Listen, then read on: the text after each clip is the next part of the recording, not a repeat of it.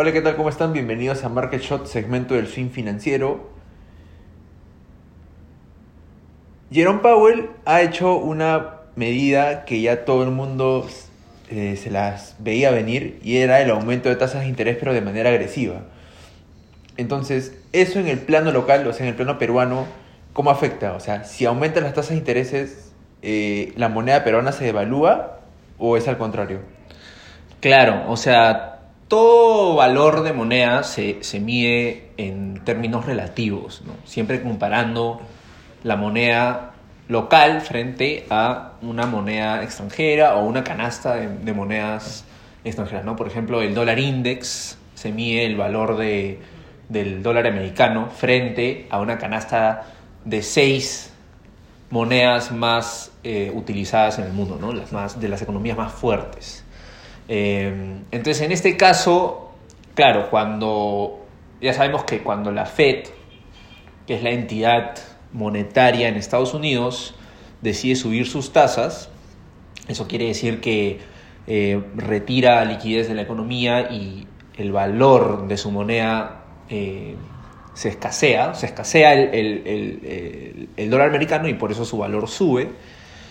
Eso quiere decir de que el dólar americano se está fortaleciendo frente a las otras monedas. ¿no? Eso incluye el, nuestro sol peruano, que en este caso puede ser que se mantenga igual, pero relativamente hablando frente al dólar americano, que en este caso se viene fortaleciendo, eh, el valor de nuestra moneda técnicamente caería, ¿no? Frente al dólar americano. Entonces el tipo de cambio... El tipo de cambio, nosotros lo medimos siempre de, dólares a, soles, ¿no? Entonces en este caso subiría el tipo de cambio, ¿no? Claro. Y eh, por eso podría llegar incluso a niveles de 3.95, 4. Sí, ahorita, es más, a la fecha me parece que eh, ya está por encima de los 3.9, ¿no?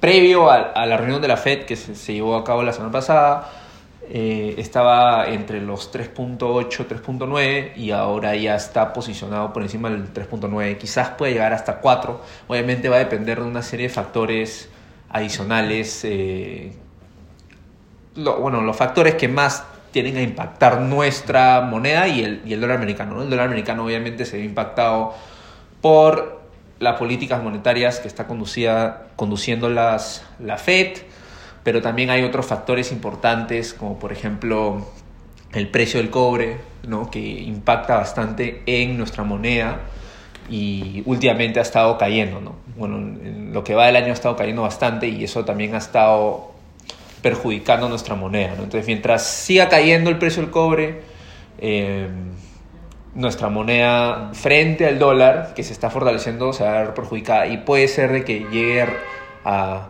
retomar el, el, tipo de cambio 4 o hasta un poquito más, ¿no? como lo vimos hace un año. Ahora, mi percepción es que, claro, esto de las subidas de tasas de interés no es un juego, pero creo que la gente no lo está tomando tan en serio. No sé si porque no lo comprende o no sé si porque de verdad la gente, como sea, tiene dinero y sigue gastando, pero de cierto modo es un tema serio porque al aumentar, digamos, el cambio de 3.90, incluso puede llegar a 4, eso provocaría que este, de por sí los productos sean más caros, pues, ¿no? Por, por lo mismo de que, por ejemplo, en los productos de la canasta básica, gran parte de los insumos son importados. Correcto. Y eso se paga con dólares.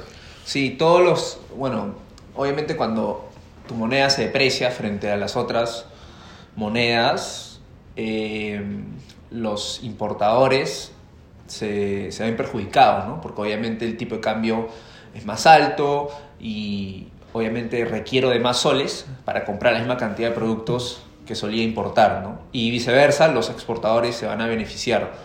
Eh, pero por eso se habla bastante del tema de que este, no se está tomando mucho, mucha atención a esto, quizás porque en los últimos años, eh, si nos damos cuenta, por diversos factores, la globalización y, entre otros factores, eh, las tasas de interés a nivel global han estado históricamente bajas.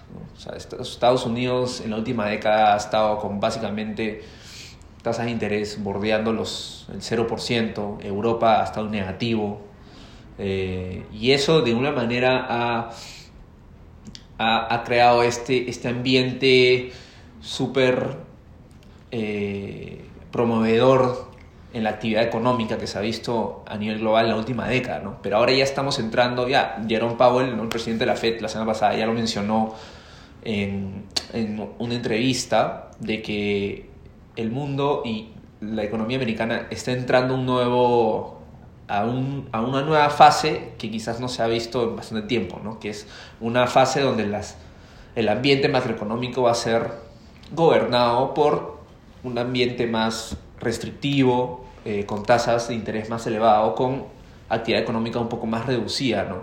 cosa que no se ha visto en los últimos 10 años y quizás eh, la gente no le presta mucha atención porque no lo ha visto o no está fresco en, su mente. ¿no?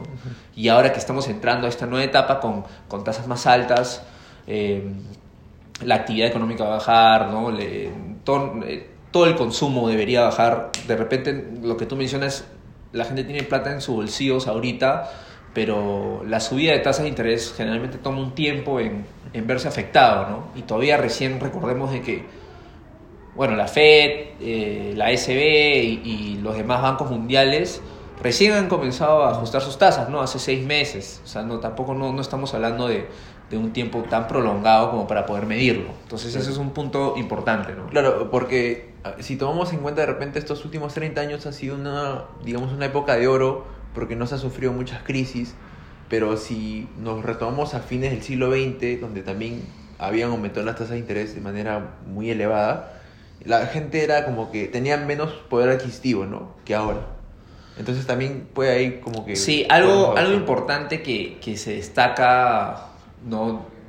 De esta época que es diferente a, a otras épocas cuando las tasas estaban altas es de que eh, hoy en día el poder adquisitivo es mayor, ¿no? La gente posee más ahorros y digamos podría dar ese colchón eh, financiero a las personas, ¿no? Y quizás la, una crisis financiera que está boceada, una potencial crisis que está actualmente boceada bastante, eh, no sea tan grave como las que hemos visto antes, ¿no? Porque obviamente la economía, si bien estamos entrando a, un terreno delicado, la economía y las personas eh, están en otro, en otro posicionamiento. ¿No? tienen otra posición financiera con respecto a, periodos previos. Entonces eso puede dar un poco de, buenos sentimientos a las personas de que sí, estamos en, tiempos complicados, pero eh, la situación esta vez tiene otros factores que puede hacer de que, de que no entremos a, un periodo tan grave como, como los vividos este, previamente. ¿no?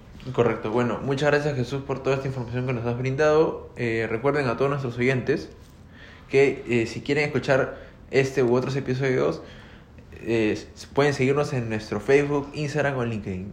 Nos vemos el próximo martes. Chao.